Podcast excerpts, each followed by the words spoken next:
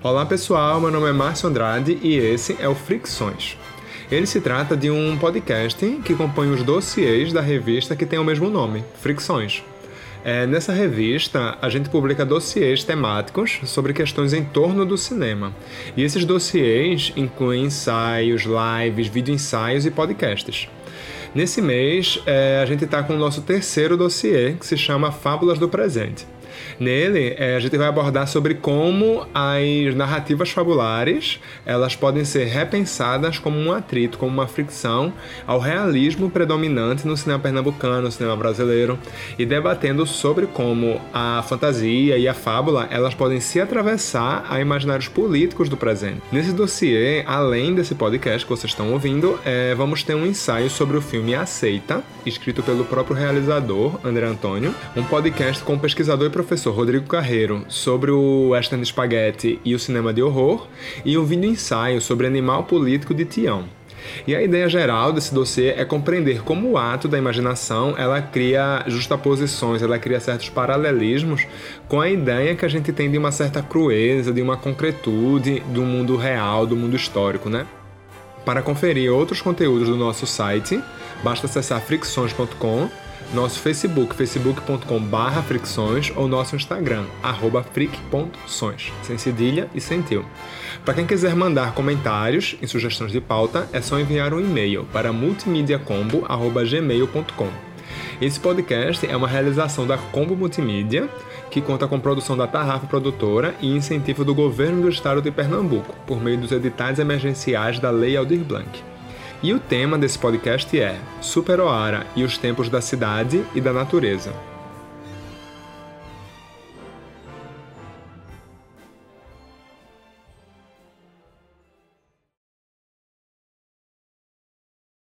Para esse programa, eu conto com a presença de Sérgio Oliveira.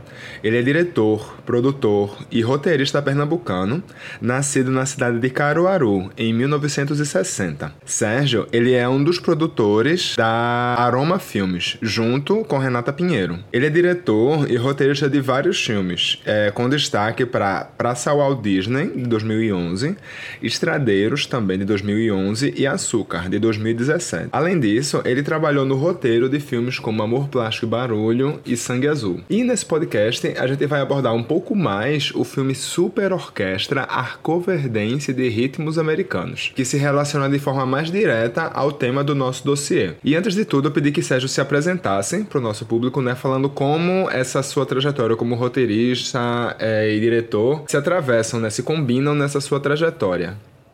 Bem, eu comecei a fazer cinema na verdade, com um vídeo ainda nos anos 90. E, bem, aí comecei, comecei a, a seguir e comecei com curtas-metragens, né? Fiz um Schembergianas, que era um documentário bem experimental sobre Mário Schemberg.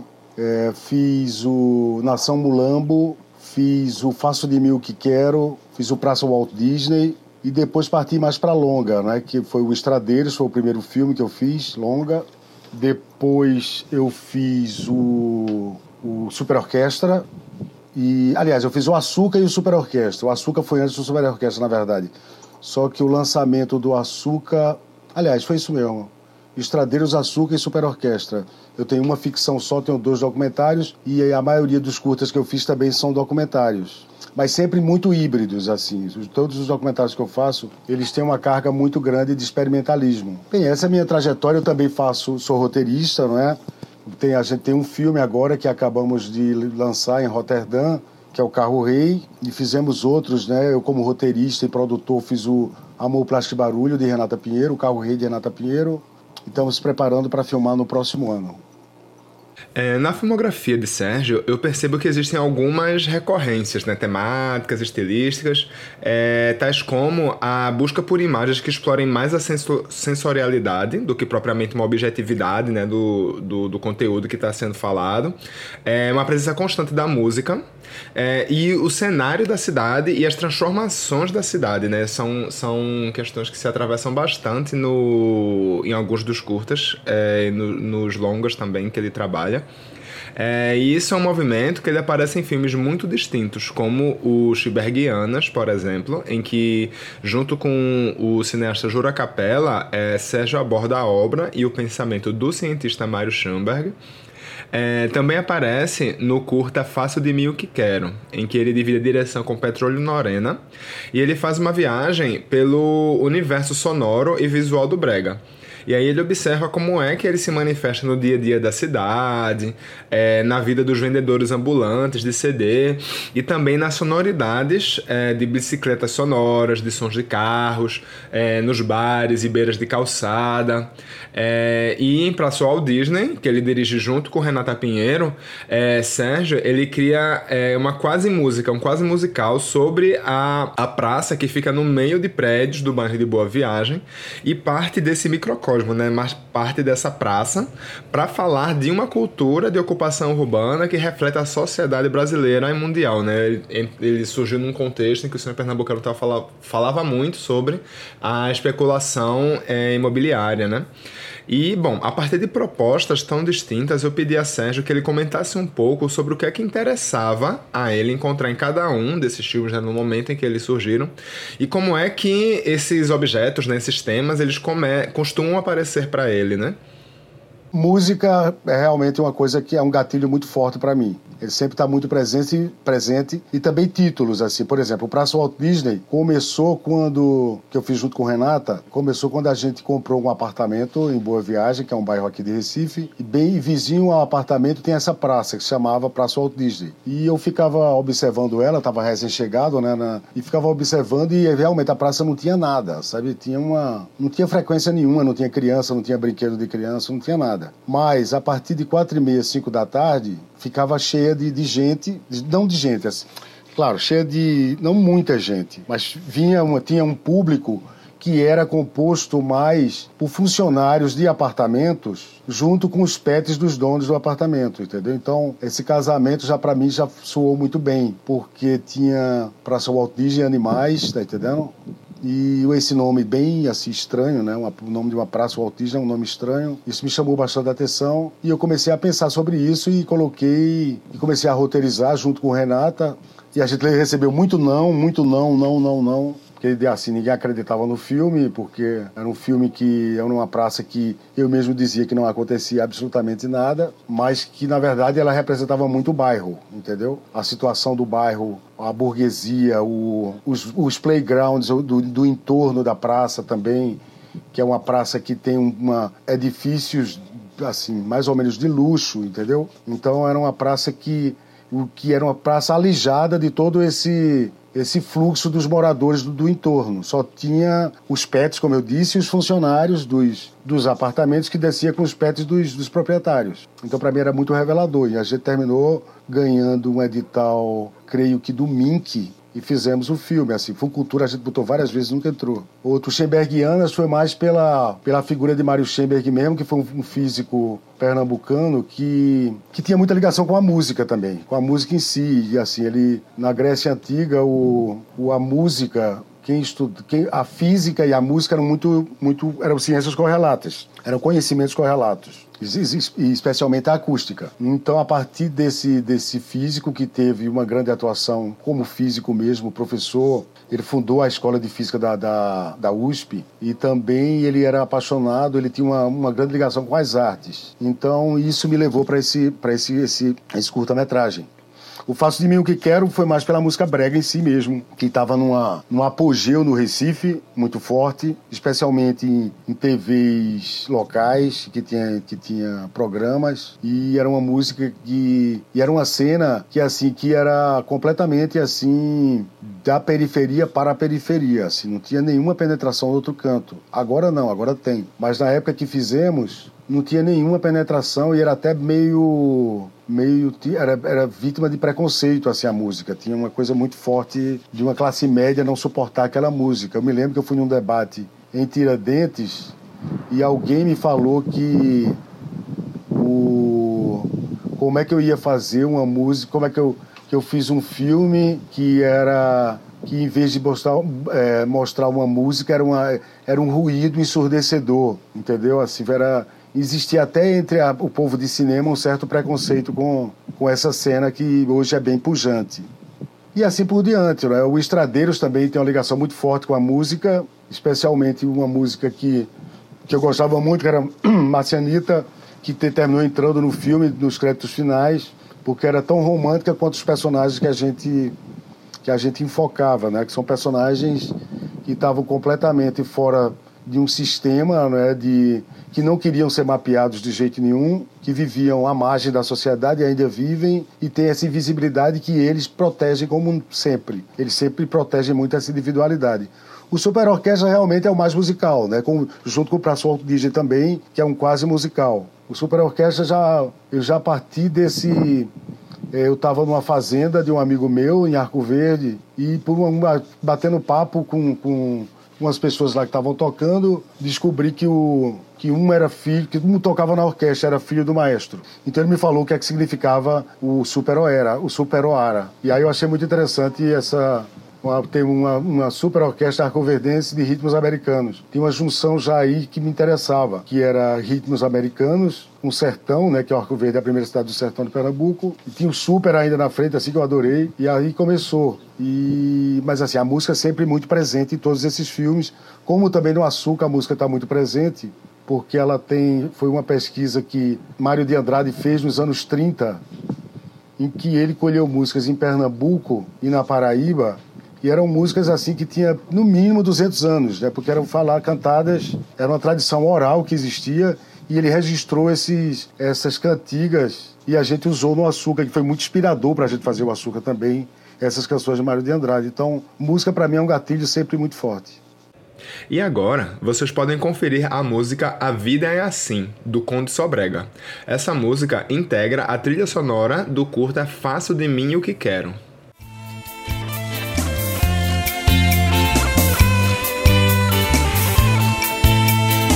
Tudo demais tem limite. Limitado é o que vai pintar. O que eu fiz errado está certo. E muitos vão querer consertar. Porque, meu bem, quem é perfeito e a vida é assim. Porque, meu bem, ninguém é perfeito e a vida é assim.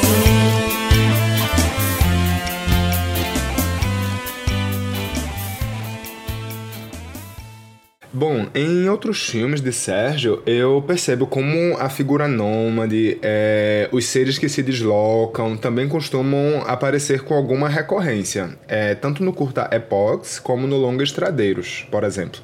É, em uma sociedade regrada, né, como a nossa, que busca a estabilidade, o cotidiano, a rotina, é, essas figuras elas terminam criando uma espécie de fissura, né, nesse no nosso modo de vida e abrindo espaço para essa possibilidade da errância, da incerteza, é, de uma certa abertura para o acaso, para o que o mundo pode, pode oferecer, né? E diante disso, eu perguntei a Sérgio o que é que fascinava, né? O que é que fascinava ele nessa figura do, do nômade, né? da figura que se desloca, é, e como é que foi o processo de realização desses filmes. Ah, para mim foi um aprendizado muito grande, né? Porque foi um filme que a gente passou. Eu fiz primeiro um curta sobre o tema, que foi o Epox, Aí, logo depois que eu fiz o Epox, a gente ganhou um fundo para fazer o longa-metragem, que era o Estradeiros. Então, eu, eu, como eu já tinha filmado o Epox com um, um casal de personagens que eu conheci no mercado de São José, ele era de Cuba e ela era da Argentina, a gente foi atrás deles e nesse momento eles estavam na Argentina. E a gente foi para lá para fazer o, o, longa. E bem, começamos realmente na Paraíba, depois fomos para Florianópolis, Santa Catarina, depois Argentina e depois aí a Argentina a gente rodou bastante. Muito, muitos lugares na Argentina, depois Bolívia e depois Peru. Então foi um filme realmente de estrada e assim a grande dificuldade era justamente que eles não queriam ser mapeados, né? Eles não têm esse povo que, que faz pulseirinha, que está que tá, que tá nessas praças vendendo artesanato, que está no Balabares. Eles realmente não têm uma, uma necessidade de mapeamento, nem querem ser mapeados. Então isso foi uma grande dificuldade. A gente teve que ganhar muita confiança deles para filmá-los, porque assim, a, se você chegar com a câmera aberta já lá, você você leva uma surra, entendeu? Assim, você, você é mal, você é muito mal recebido. Você tem que conversar bastante antes para para poder chegar nisso. Eu acho que durante tanto quanto o tanto no, na, no, na, feitura do Epox, eu já tinha pego a manha, na verdade, de entrar, de começar com, a conversar com, com, com, eles, né? Que realmente é, é, é, diferente. Não é um não é um artista que quer ser mostrado na televisão ou no cinema ou no, ou no que quer que seja. Eles querem, eles têm uma vida nômade e e prezam por isso. Então o espaço, como você falou, era uma coisa, é uma, o espaço para eles é, é a Terra toda, né? o continente inteiro. Que por incrível que pareça é o lugar que tem mais gente nessa situação é a América Latina. No resto do mundo você não vê mais. Você, na Europa você vê mais pessoas que trabalham de, de em vários lugares, se realmente são nômades também, mas vão trabalhar numa fábrica, como aquele filme Nomadland também. Eles vão trabalhar numa fábrica durante o tempo, depois vão para outro depois vai fazer uma colheita. Agora, trabalhar com artesanato, com malabares, essas coisas, com música também, que tem muito grupo que, que viaja com e se apresentando, é mais só na, na América Latina mesmo. No dossiê Fábulas do Presente, é, eu pretendo compreender como é que podem se dar as relações entre esse ato de fabulação, o ato da imaginação e os conflitos políticos do, do presente. É, como eu falei no podcast com o Rodrigo Carreiro, é, a ideia desse dossiê ela surgiu a partir de uma leva de filmes né, de anos mais recentes do cinema brasileiro, em que é, o cinema de gênero, particularmente essa, esse caráter fantástico, fabular, ficção ficção científica terminou se tornando um recurso narrativo para tratar dos contextos políticos do Brasil das primeiras décadas do século XXI. Né? Então a gente viu uma recorrência aí da ficção científica distópica, que ela se tornou é, mais recorrente por meio de obras como Batiguano, de 2014, Brasil S.A., também em 2014, Branco Sai, Preto Fica, de 2015, e mais recentemente a gente tem o Divino Amor, tem o Bacurau, e outros tantos que também alimentaram é, variadas discussões, né? Estéticas, sociais, culturais. E nesse programa, essa entrevista com o Sérgio, ela serve como um ponto de partida para a gente pensar alguns aspectos do tom fabular que aparecem no filme Super Orquestra Coverdense de Ritmos Americanos. Esse filme ele acompanha uma tradicional orquestra de baile sertaneja que se chama Super Oara, né, no nome abreviado Super Oara, que anima festas de debutantes no sertão pernambucano, né? Enquanto isso, esse mesmo sertão, que é um território mítico, né, do, do imaginário brasileiro, ele é transformado é, em sua paisagem por grandes obras, né? Ao som do ritmo das máquinas, dos operários também. Então a sonoridade dela é muito presente, também se torna muito evidente no filme. E, enfim, a partir desse, dessa temática, desse contexto, ele, o filme se costuma definir né, nas sinopses que são divulgadas como um documentário em tom fabular, que faz um recorte de um sertão contemporâneo. Né? E nesse cenário do sertão, é, alguns privilegiados celebram e outros que são menos afortunados, entre pessoas pobres, animais e criaturas míticas, dançam, cantam, mas não são convidadas para a grande festa, né? Então, é, nesse filme, a abordagem, essa abordagem, né, funciona como ponto de partida para pensar essas relações entre o ato da fabulação, da imaginação e os conflitos políticos do, do mundo real, do mundo concreto, né? É, diante disso, eu perguntei a Sérgio como é que ele partiu da ideia de acompanhar a, a orquestra, né? É, e foi encontrando essa narrativa, né? Esse contexto todo é, do espaço social, do desenvolvimento é, urbano. Quando eu escrevi, é, claro, eu fiz uma pesquisa prévia, né? Conversei com o maestro Beto, que é o, é o, é o chefe da orquestra, né? E os filhos dele todos trabalham também na orquestra e tem mais músicos contratados. E assim, claro, eu foi, isso foi uma pesquisa prévia. Mas quando eu fui em Arco Verde, aí realmente a coisa mudou, entendeu? Eles moram em Arco Verde, todos eles. Então, Arco Verde eu vi uma cidade ainda. Eu sou de Caruaru. Então eu tinha muita intimidade assim com cidades do interior, né? Embora Caruaru é maior, mas Arco Verde era uma Caruaru de antigamente, entendeu? Em que tinha muita é, animais na rua. Era uma cidade sertaneja ainda, tá entendendo? Uma cidade matuta nesse sentido. E, e, e, o sertão em si foi o que mais me chamou a atenção, né? A paisagem, para onde eles vão? Eles vão para Serra Talhada, vão para Paulo Afonso, vão, eles têm um raio de, de atuação no sertão que é incrível. Vão para Caicó e a gente filmou em todos esses lugares. A gente acompanhou eles nesses lugares. Mas assim, o que mais me impressionou era esse ambiente, né? Esse ambiente da cidade e também um ambiente em volta onde estava acontecendo muita coisa. Por exemplo, estava ainda na construção da Transnordestina, estava tendo aquela ferro, a ferrovia que dava, que eu esqueci o nome, que era uma ferrovia que ia pegar gesso no Piauí, ia trazer para o porto de Suape, para o porto de, de, de, de de Fortaleza. Essas, e, e, essas obras, de alguma maneira, já estavam meio parando. Elas estavam. Tinha assim, canais enormes, como o filme mostra, mas ainda tudo seco. E enquanto isso, passa um, um pastor com bode, tá entendendo? Com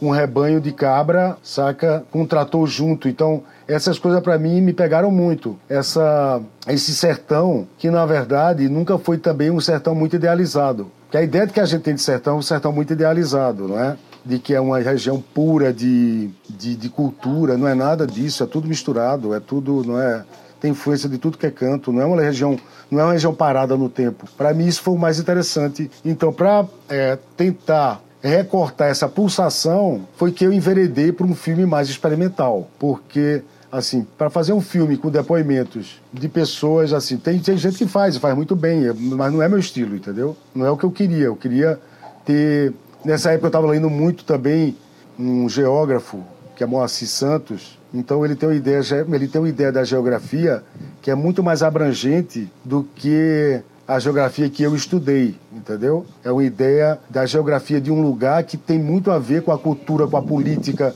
do que é que o que é que essa o que é que essa região produz, o que é que essa, essa região come, o que é que essa região tem como lazer, qual é a paisagem dessa região, então, todos esses elementos fazem parte de uma geografia num lato senso, né, num senso maior. Então, isso me interessou bastante e foi um detonador para a gente ser mais livre dentro do, do Super Orquestra e filmar mais coisas. E o jumento veio justamente por representar, ser esse animal político muito forte de uma, de uma de um sertão que estava tá se, se acabando também. E, além de ser um animal que também é imigrante, ele não é um animal nativo, né? o, o jumento veio da Europa, que por sua vez já veio do Oriente Médio, da África. Então ele veio para cá, foi transportado para cá desde os portugueses, e...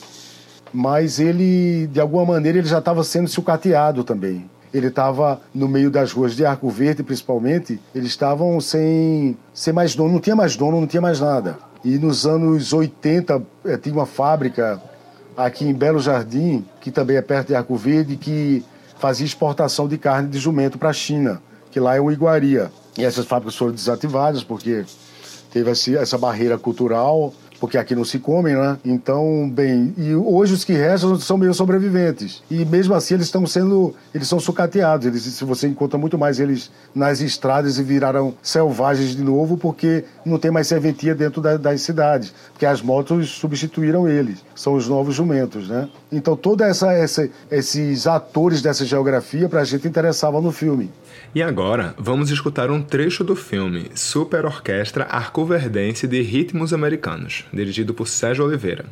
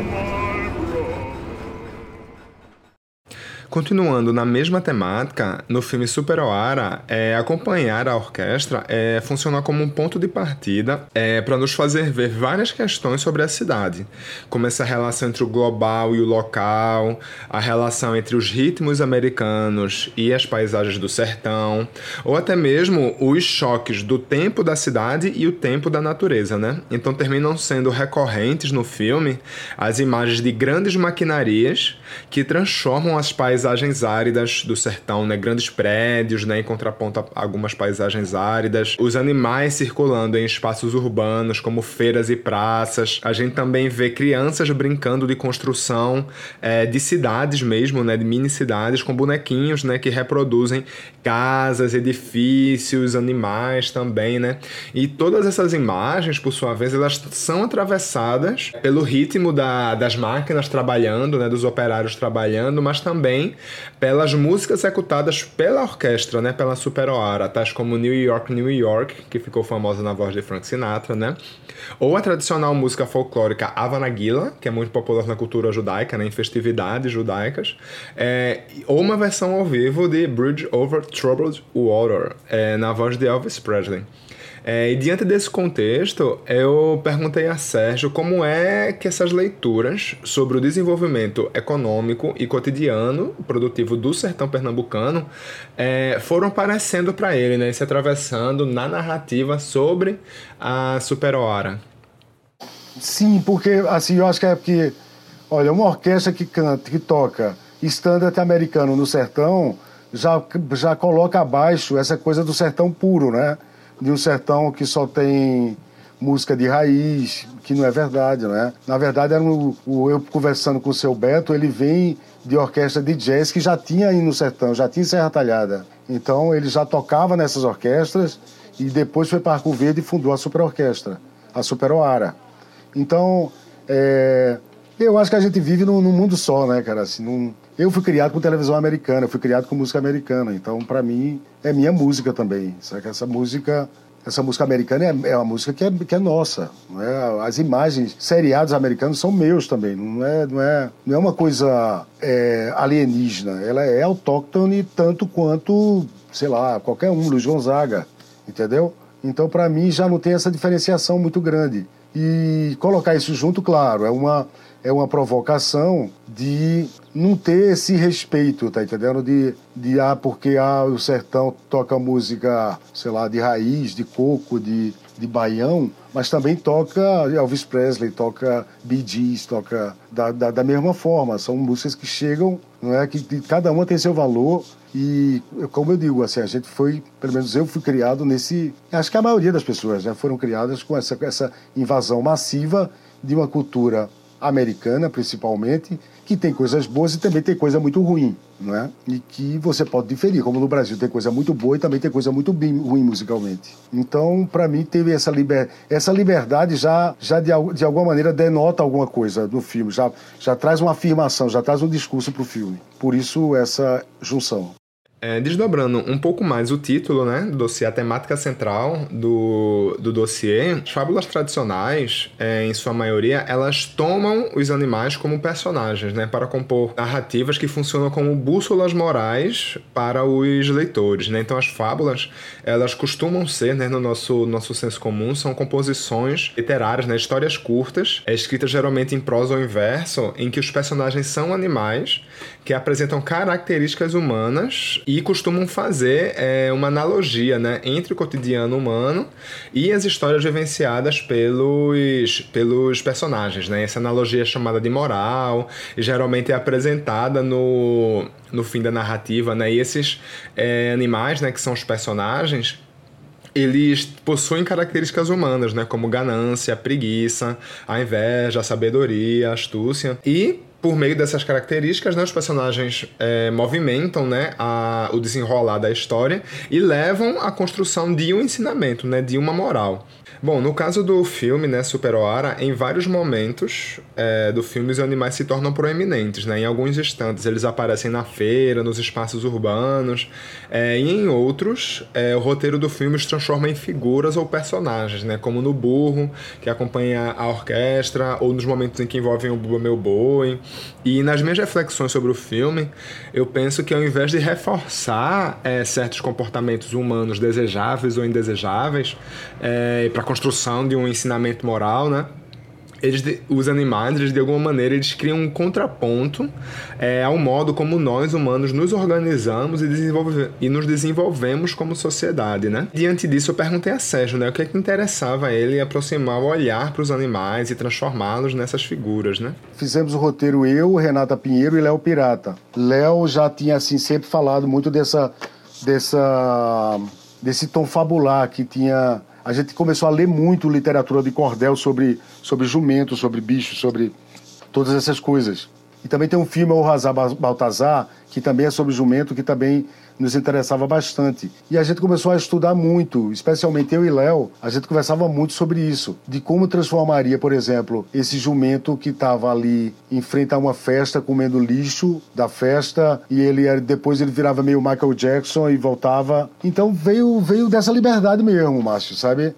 Dessa liberdade. Michael Jackson assim, é um ídolo, eu acho ele um grande ídolo, que ele, para mim, ele é como se fosse um brincante nordestino também. Então já tinha essa similaridade de ter todo aquele jogo de corpo que parece muito do Bumba Meu Boi, né? Das figuras do Bumba Meu Boi, da Catarina e da Catarina e do, do outro lá que eu esqueci agora, mas são figuras do Bumba Meu Boi que tem aquela maleabilidade do corpo, aqueles passos coreografados. Então, é, já foi uma junção também que vem dessa cultura, que é uma cultura mundial, não é? Que é uma cultura tanto brasileira quanto americana e africana muito, né? Basicamente africana também, indígena também, mas e que tem esses expoentes, né? Como Bumba Meu Boi, como Michael Jackson. Então essa junção já veio mais fácil nesse sentido. Quando você começa a compreender uma cultura num sentido mais largo, é? então já, já facilita bastante as coisas. É, em sua filmografia mais recente, Sérgio, ele divide o roteiro do filme é, ficcional Carro Rei com Léo Pirata.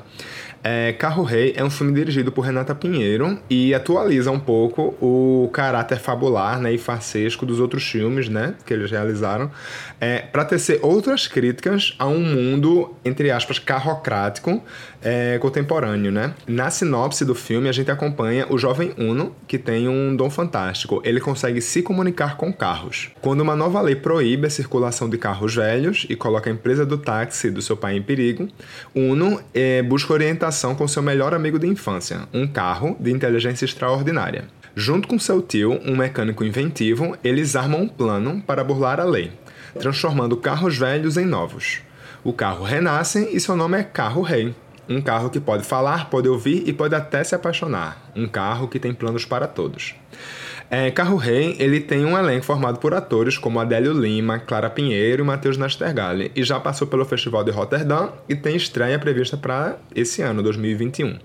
Bom, e diante dessa sinopse, né, desse resumo né, que eu apresentei para vocês, eu pedi a Sérgio que ele falasse um pouco sobre é, o caráter fabular da história né, que aparece no filme. Carro Rei foi um filme que também é, é um roteiro meu de Renata e de Léo Pirata, também os mesmos do Super Orquestra, que tem esse elemento fantástico, que tem esse personagem que é um carro, que fala, pensa e até se apaixona, entendeu? Então é um filme que estreou agora em Rotterdam, eu acho que está fazendo uma carreira muito boa em festivais, Agora mesmo eu soube que entrou num festival muito importante na Suíça e tem agora em, tem, aliás, está em vários lugares, está na Coreia, está na Suíça, está na Costa Rica, teve agora Bel, na Bélgica, está nos Estados Unidos também. Então, é um filme que tem a fantasia, mas também tem ela essa fantasia, não é? essa ficção científica, ela tem um lado que é muito político, entendeu? Que ela, ela é usado para também dar uma, uma essa visão do, do, do, do país que a gente está vivendo atualmente, né? esse pesadelo que a gente está vivendo agora. Então, ele tem esse tom de fantástico, mas sempre baseado nessa realidade distópica que a gente está vivendo na nossa realidade. E agora vamos escutar um trecho do trailer de Carro Rei. Bom dia, meu querido Uno. Quanto tempo? O que é que está se passando com essa cabeça? Eu sei das injustiças que esse mundo tem feito com você. Vamos sair dessa e ir pras ruas. Lutar por justiça. Tio, eu escuto a voz dos carros.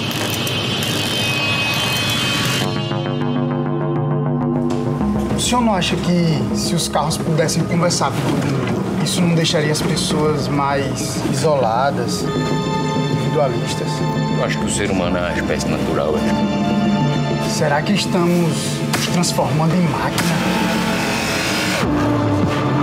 Precisamos avançar, aumentar os recursos, aprimorar as potencialidades, utilizar os nossos inimigos a nosso favor. Reviverão em novos corpos.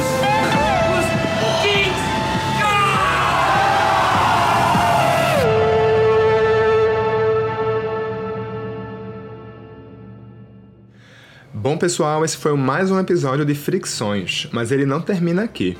Para quem quiser desdobrar os temas debatidos nos pods e conhecer outros conteúdos trabalhados nos dossiês, é só acessar o nosso site fricções.com, nosso Facebook, facebook.com.br fricções e nosso Instagram, arroba fric.sões ou manda um e-mail pra gente no multimediacombo.gmail.com. No roteiro e apresentação, Márcio Andrade, na edição Priscila Nascimento, na produção Tarrafa Produtora. Na coordenação geral da revista, Márcio Andrade. Realização, Combo Multimídia. Incentivo, Lei Aldir Blanc do Governo do Estado de Pernambuco. Um cheiro e até mais!